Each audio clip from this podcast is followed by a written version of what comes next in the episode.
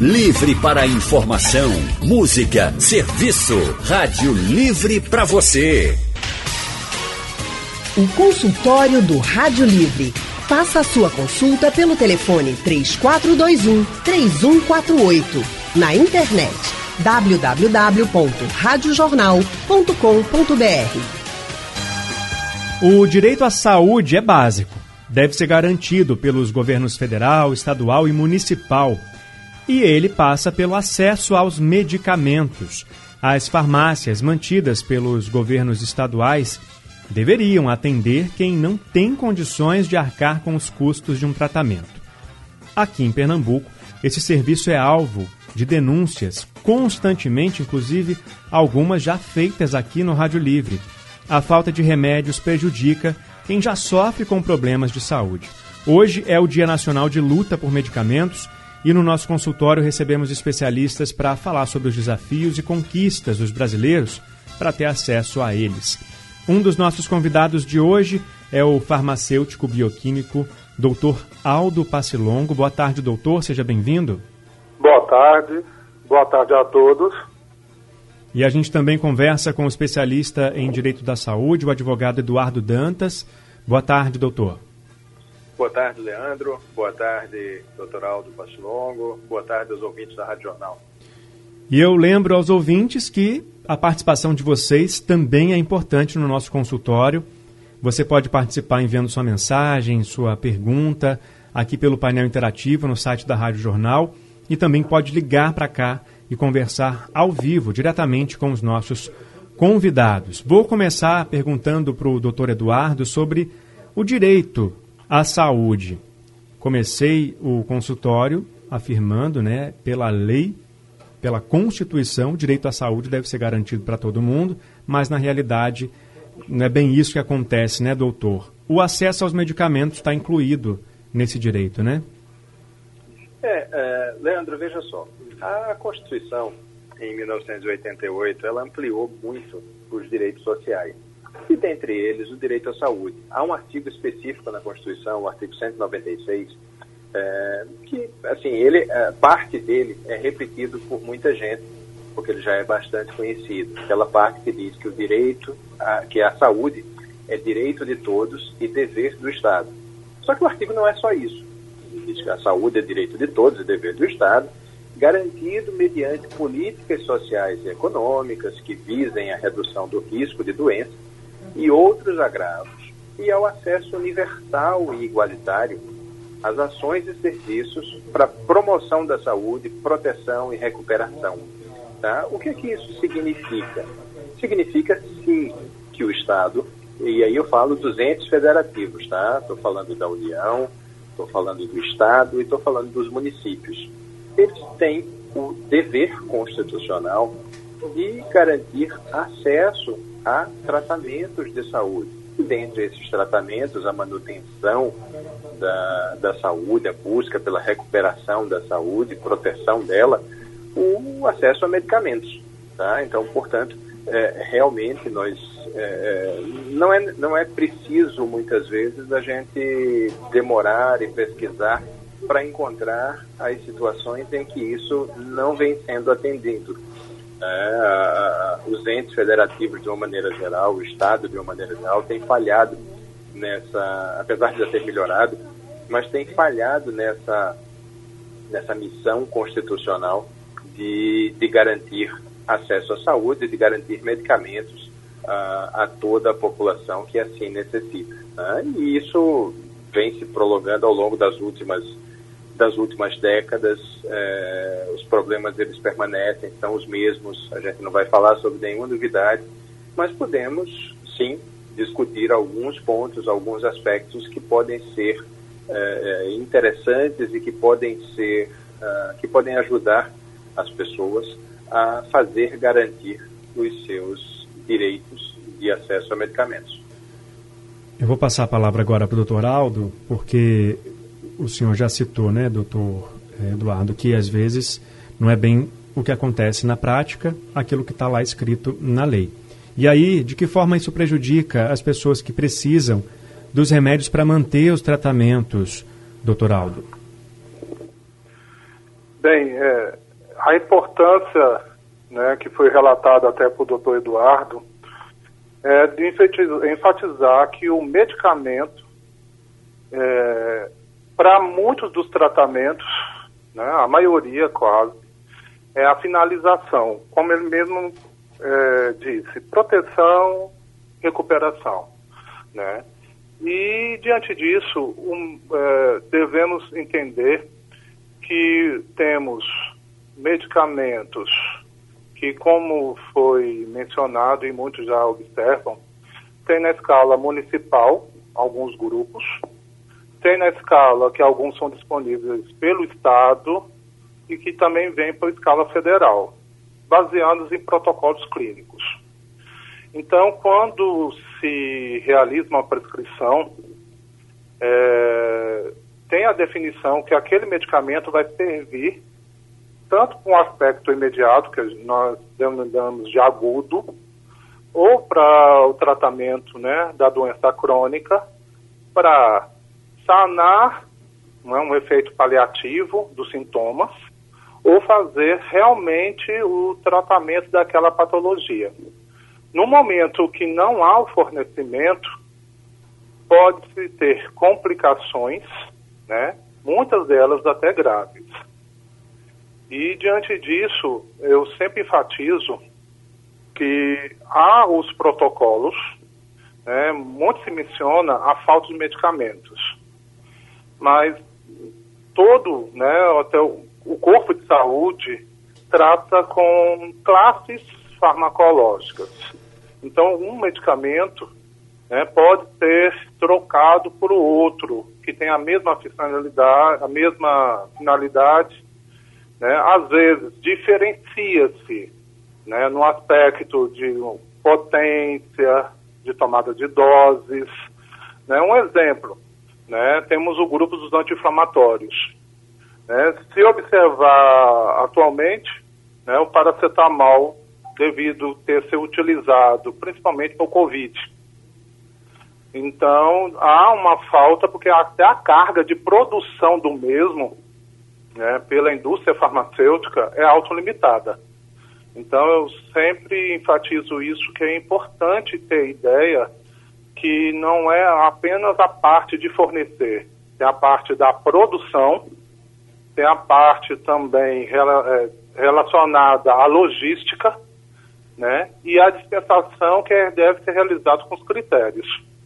Então, é, o paracetamol, né, que é um analgésico, né, na classe dos anti-inflamatórios, mas é mais tido como analgésico devido à sua ação, pode ser substituído por dipirona, entre outros.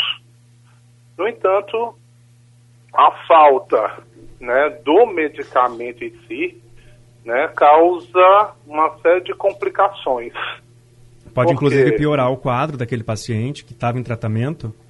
Isto, né? Dependendo, pode piorar o quadro, né? É, do, do paciente e, e daquela doença primária, né? Que é a de base que está ocorrendo, pode surgir outras doenças oportunistas né, que seriam diminuídos no quadro. Hoje é o Dia Nacional de Luta por Medicamentos e a gente está conversando sobre os desafios e as conquistas dos brasileiros para ter acesso a eles no nosso consultório de hoje. Com a gente estão o farmacêutico, o bioquímico, ele também tem formação pela Universidade Federal de Juiz de Fora, é, possui doutorado em inovação terapêutica pela Universidade Federal de Pernambuco e é presidente do Conselho Regional de Farmácia do Estado, doutor Aldo Passilongo, e também está com a gente, está com a gente hoje aqui doutor Eduardo Dantas, que é médico, que é mestre em Direito Médico pela Universidade de Glasgow e doutorando em Direito Civil pela Universidade de Coimbra, presidente da Associação Pernambucana de Direito Médico e da Saúde vice-presidente da Associação Latino-Americana de Direito Médico e membro fundador e integrante da comissão diretiva da Associação Lusófona de Direito da Saúde. Especialistas aqui para falar sobre esse assunto, junto com os nossos ouvintes que já estão participando. No telefone agora nós temos Gustavo de São Martim. Boa tarde, Gustavo. Boa tarde. Sua dúvida? Sobre falta de medicamento na farmácia do Estado. Já Gustavo, é, só um minuto. É, se você tiver com o rádio ligado, por favor, abaixe um pouquinho do volume dele pra gente. Poder Melhorou? te ouvir melhor. Melhorou. Pronto. Então, eu tenho um irmão que está com falta de medicamento da farmácia do Estado desde o mês 7. Eu já entrei em contato duas vezes com a Rádio Jornal, eles já, eles já colocaram o meu áudio é, para todos ouvirem. Só que, desde então, a farmácia do Estado, nem a Secretaria de Saúde, dão informação dessa falta desse medicamento, que é o olanzapina de 5 miligramas e o de 10 miligramas. Na situação dele, como ele tem um CID F20.0, que é esquizofrenia, faz necessário o uso desse medicamento. Nesse caso, o que, que a gente pode fazer com a falta de medicamento? Obrigado, viu, Gustavo? A gente vai tentar entrar em contato com a Secretaria de Saúde mais uma vez para saber por que, que esse medicamento está faltando e por que, que não tem uma resposta para quem precisa. O, o, Gustavo, a gente pode passar a pergunta dele para os dois especialistas aqui. Vou começar com o doutor Aldo, porque ele disse que o irmão precisa dos remédios porque tem um quadro aí grave, né? Que ele depende disso para ficar bem. O que, que a falta desse remédio pode trazer de consequência para o irmão do Gustavo, doutor Aldo? Bom, a olanzapina, ela faz parte de um programa, que é o programa de saúde mental. Tá? Ó, é, só para definir, é, o mesmo programa de saúde mental temos na questão também no município, mas só enquadra aos chamados benzodiazepínicos, como lorazepam, que, o diazepam, entre outros, mas o tratamento da esquizofrenia, nesse caso, só é realmente pela farmácia do Estado. Qual ponto-chave aí que eu acho que parte da resposta né, eu já posso oferecer? A, o, a farmácia de Pernambuco, né, que é a farmácia do Estado, onde disponibiliza e dispensa tais grupos medicamentosos, eles podem adquirir o medicamento através de recursos próprios, né, através de pregrão, licitação, mas alguns vêm diretamente do Ministério da Saúde, que é nível é, federal. Um desses grupos, que eu acho que é muito alvo de críticas, né, é o do grupo da saúde mental, como um deles é, risperidona, olazampina e tem as insulinas também. Então, eu acredito, né, que eu vi uma nota já há algum tempo e realmente está em falta, estão os próprios estados, né, unidades federações, estão questionando até o Ministério da Saúde essa demora no abastecimento, né, porque é uma questão realmente de cronograma, temos, uh, os pacientes fazem um cadastro e geram, e com certeza uh, tem um, uma uniformidade de dispensação mensal, mas não está sendo fornecido. O problema é que tal medicamento à falta pode ocasionar crises, né? E a pessoa, né, poderendo ser internada né, e ter problemas mais sérios futuramente, né? Então tem que realmente, é, ou, porque até para fazer alguma troca é complicado, porque quando se trata de saúde mental, é, há faixas de medicamentos a serem utilizadas. Então até a mudança pode ter certos grupos de desconfortos e, não, e alguns elencos desses medicamentos não podem nem fazer parte da padronização do Estado, que é fornecido pelo Ministério da Saúde. Agora eu passo então uh, para o doutor Eduardo, porque é um direito que não está sendo garantido. Está faltando a parte mais importante, a parte do governo federal, do governo estadual, de garantir esse medicamento para quem precisa. E aí o que, que pode ser feito quando esse direito não é garantido, doutor Eduardo? Leandro, é, me permita fazer um, um, breve comentário antes. Fique à vontade. De responder a pergunta do, do Gustavo. É, a gente tem, com relação a medicamentos, a fornecimento de medicamentos, dois, duas grandes categorias que geram problemas do campo de, de, vista legal, do campo de vista jurídico. Um é o dos medicamentos que já são normalmente fornecidos, aqueles de uso continuado, é, que têm cidadãos cadastrados para recebê-los na, na farmácia do Estado. Uh, há uma grande uh, recorrência da situação de faltar medicamentos uh, desse, desse tipo nas farmácias do Estado. vocês, vez por outra, fazem reportagens com relação a isso, televisão, a imprensa de uma maneira geral chama atenção a esse, a esse fato. então, veja só, esse tipo de medicamento que existe já uma previsão de utilização, porque tem pessoas cadastradas recebendo mensalmente ou quinzenalmente determinadas doses ou quantidades desses medicamentos, eh, não deveria, em tese, haver essa falta no, nos depósitos do, do Estado. Se essa, essa falta ela pode ocorrer por situações é, inesperadas por situações graves, é, como, por exemplo, agora, esse período de pandemia. Mas é, essas imprevisibilidades, elas não podem ser consideradas normais. Se elas se mantêm ao longo dos anos, como vem acontecendo, é possível responsabilizar os gestores é, do, do Estado, da farmácia, por, essa, por deixar faltar, porque isso prejudica efetivamente tratamentos de, e o uso continuado dessas, dessa, dessas substâncias, enfim, desses medicamentos. Pegando ah, para... o exemplo do Gustavo, qual seria o caminho que ele deveria seguir? Pronto, era onde eu ia entrar agora. Ah, ele, já que esse medicamento não está sendo entregue, ele tem, é, provavelmente ele tem essas, essas comprovações de que tem ido à farmácia, não tem recebido, é, ele pode procurar ou um advogado da confiança dele, uh, ou procurar a Defensoria Pública para entrar com uma ação de obrigação de fazer, para obrigar o Estado a comprar emergencialmente esses medicamentos, tá certo? É, é, para que ele possa fazer valer, com base inclusive na Constituição, o seu direito a receber esses medicamentos. A outra situação que eu iria me referir é o uso dos medicamentos de alto custo, aqueles que não são disponibilizados normalmente pelo, pelo SUS, até pela sua utilização ser mais, ser mais rara.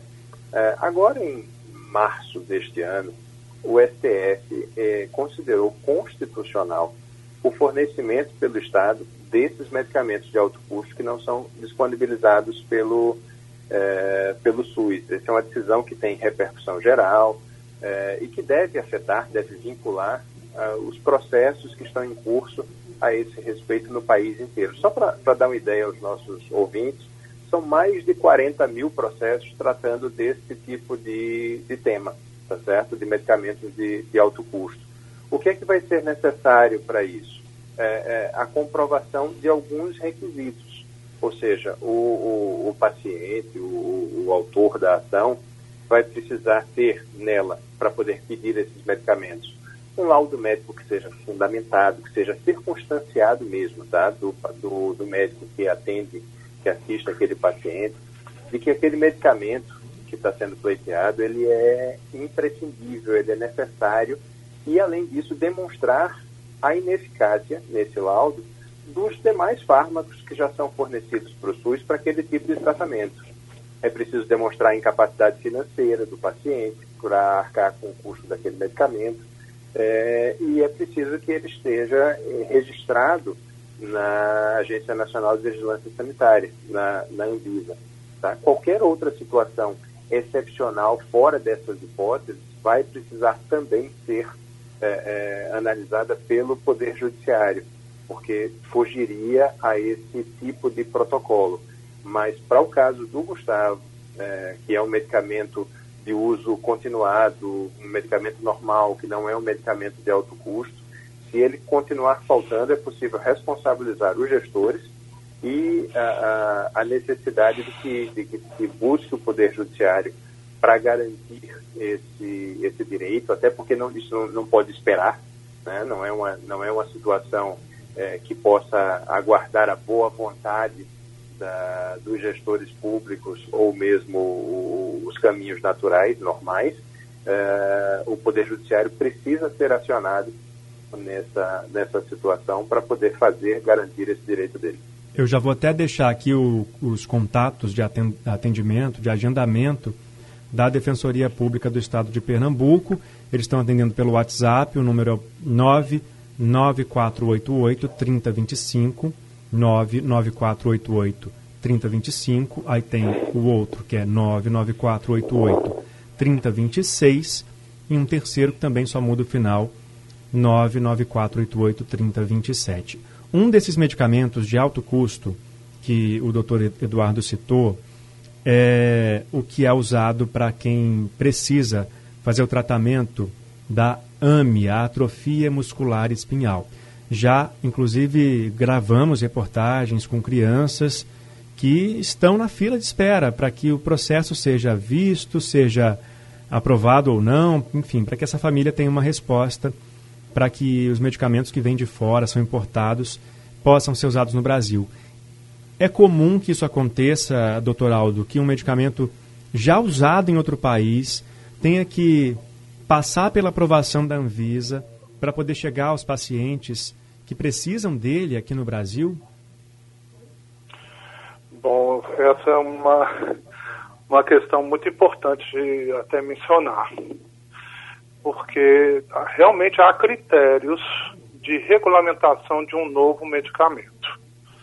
É, eu acredito que o doutor Eduardo Tantas vai dar alguns parâmetros né, mais legais, mas é importante dizer, no parâmetro em saúde, é, para aprovação, né, os medicamentos têm que passar um andamento, um crivo, dentro da Agência Nacional de Vigilância Sanitária, o qual ele vai ser verificado diante de protocolos a ser utilizados. Então é bom até mencionar que alguns tipos de medicamentos que aqui é largamente utilizado, como até de pirona, em outros países também não são utilizados.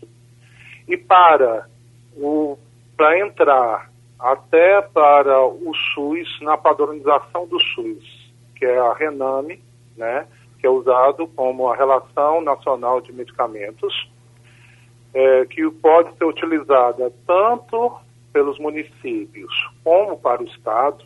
Uma das definições realmente é a aprovação pela Anvisa.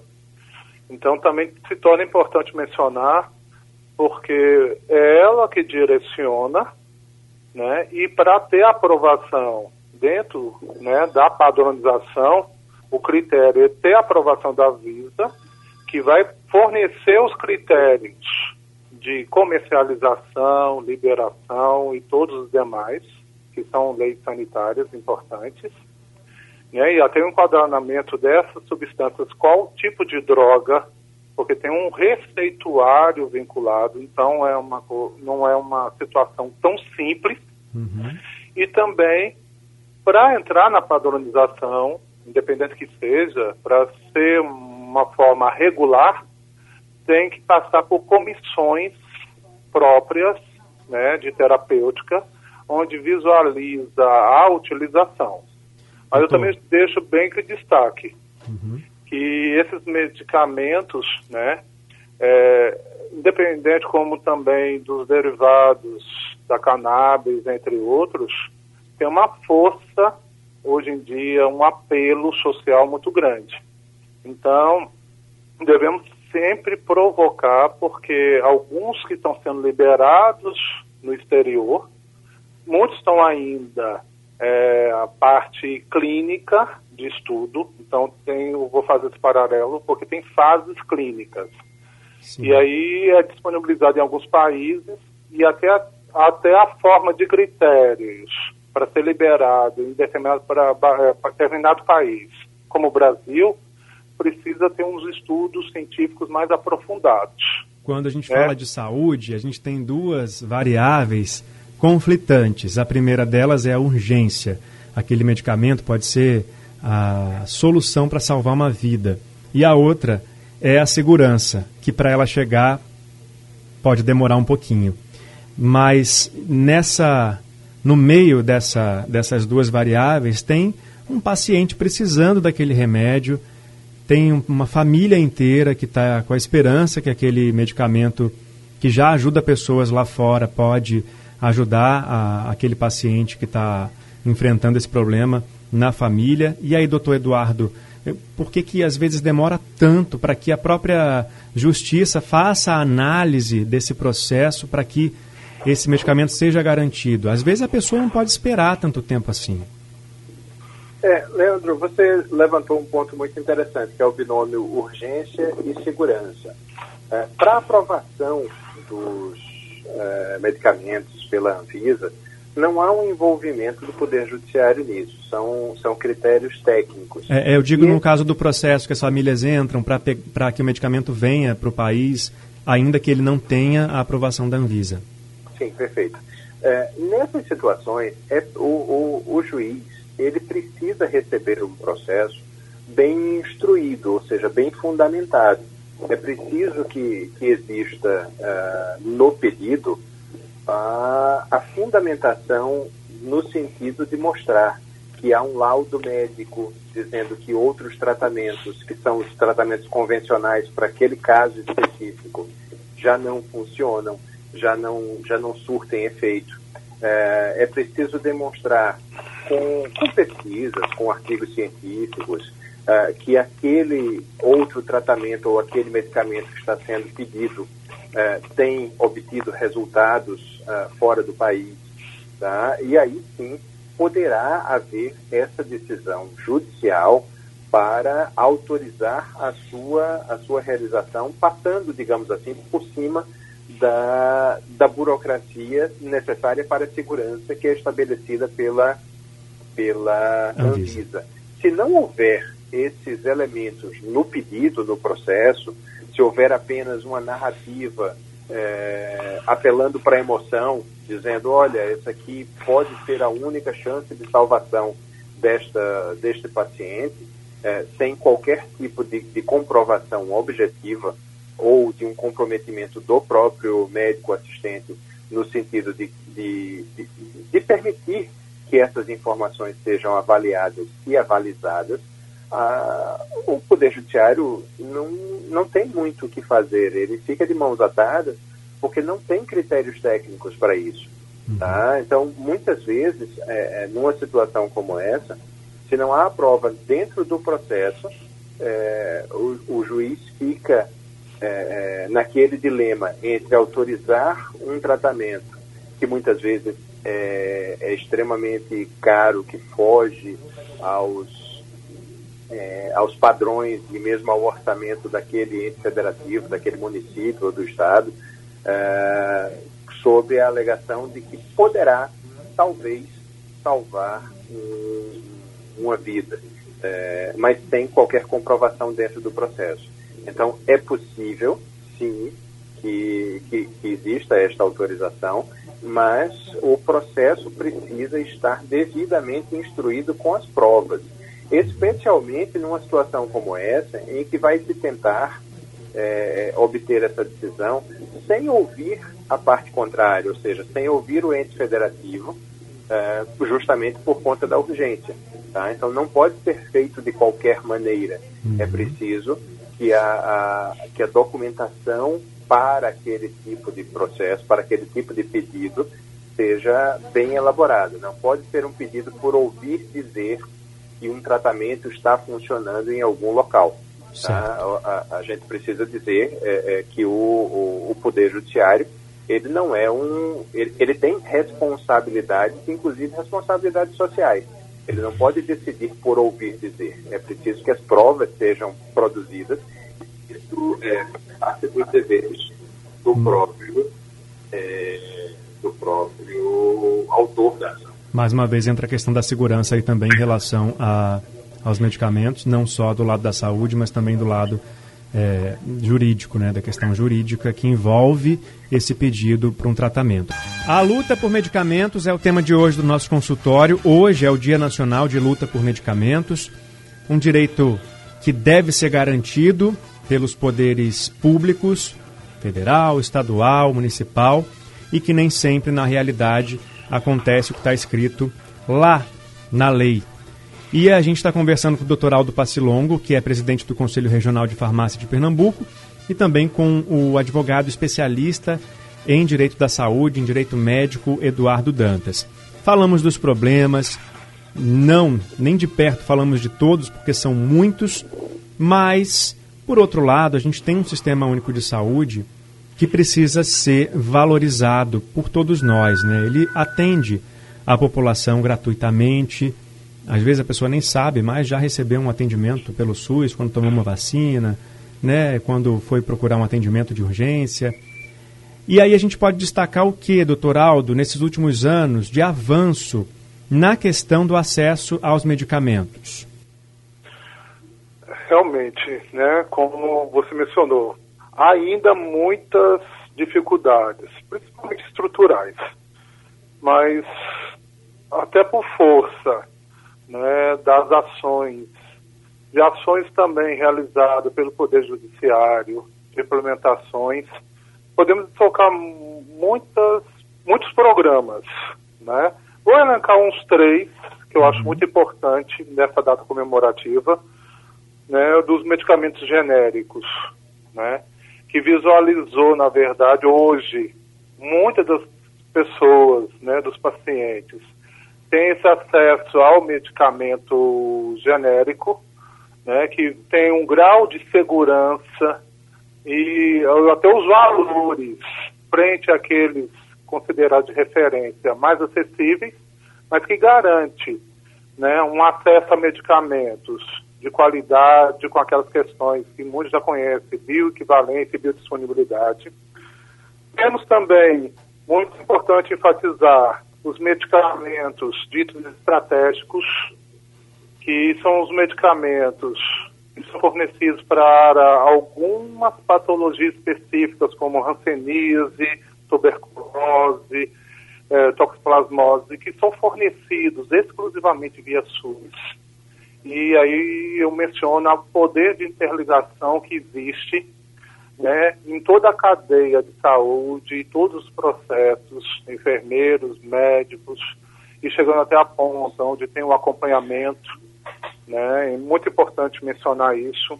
Outro são chamados programas de farmácia popular, que é o interligado, né, de certa forma, a ideia do SUS, mas são programas de algumas farmácias que foram credenciadas, e que, poder, que pode oferecer alguns tipos de medicamentos com, ou, na, verdade, é, mais baratos ou acesso né, é, sem custo.